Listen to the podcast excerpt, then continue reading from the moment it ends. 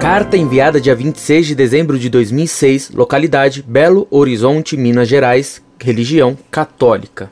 Amigo, às vezes acessava o site com o intuito de aprender um pouco mais sobre o catolicismo, minha religião de berço, e admirava muito pela sobriedade com que eram tratados assuntos relacionados à fé. Porém, para o meu espanto, um site que se diz católico atacando de forma tão feroz outros dogmas religiosos populares, como o espiritismo e o protestantismo, para dizer apenas alguns, se Jesus estivesse vivo, ele aprovaria tamanha discriminação religiosa? Ele que pregava o amor incondicional? Se, como vocês tanto apregoam somente o catolicismo, seriam merecedores da salvação divina, o que dizer dos 77% restante da população mundial?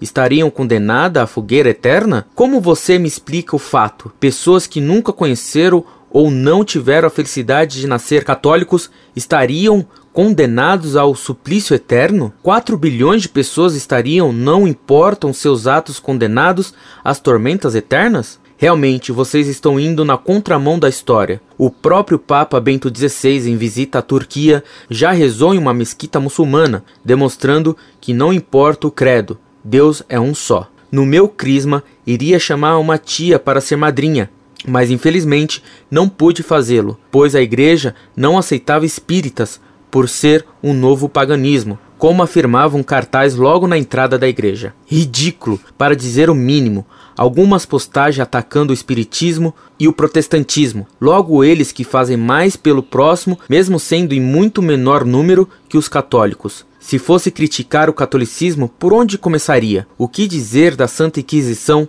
da escravidão, práticas amplamente em sua época defendidos pela Igreja Católica, e os papas que vendiam perdão de pecados por uma boa nota. O que dizer sobre isso? E a enorme quantidade de padres praticantes de pedofilia. Na Bíblia nunca em nenhum tempo proferiu-se a palavra católica. De onde a tiraram? Isso para perceber que não deveríamos julgar, para não sermos julgados. Mas o que me conforta é que a imensa maioria dos católicos é feita por pessoas de mente aberta, que certamente repudiam tamanho despautério, mas a melhor definição de catolicismo foi dada por uma das maiores personalidades que já pisaram na face da terra, Gandhi, que uma vez estando na África do Sul decidiu visitar uma igreja, mas chegando à porta viu escrito somente brancos. Virou as costas e não voltou nunca mais. É melhor se espelhar nestas ditas religiões inferiores, pois elas só aumentam o número de adeptos, ao contrário da católica,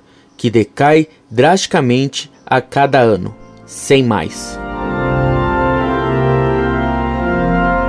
Muito prezado, salve Maria. Você acessa bem pouco o site Monfort. Se acessasse mais de verdade, teria encontrado as respostas para tantas acusações falsas que você faz ao catolicismo. Você nos acusa, nos julga e nos condena, e depois vem me dizer, sem perceber a sua contradição: não deveríamos julgar para não sermos julgados. Meu caro, você mesmo se condenou.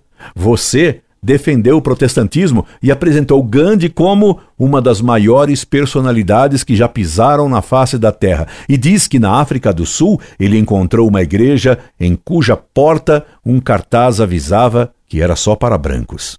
Coitado de você. Como você julga mal e não pensa? Por acaso você não sabia que essa era uma igreja protestante? A África do Sul foi colonizada por protestantes holandeses e ingleses que praticavam o apartheid. A Igreja Católica sempre condenou o racismo. Sempre ela teve santos negros. Um dos reis magos era negro. Você me disse sem pensar que, se Jesus estivesse vivo, ele aprovaria tamanha discriminação religiosa? Ele que pregava o amor incondicional? E como então Nosso Senhor amaldiçoou os fariseus?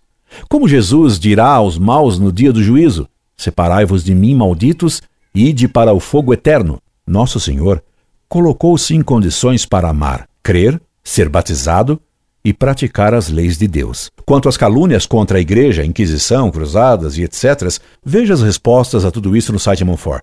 E lamento que você se una à maioria dos maus católicos gritando Viva Barrabás! Incorde Jesus Semper, Orlando Fedeli.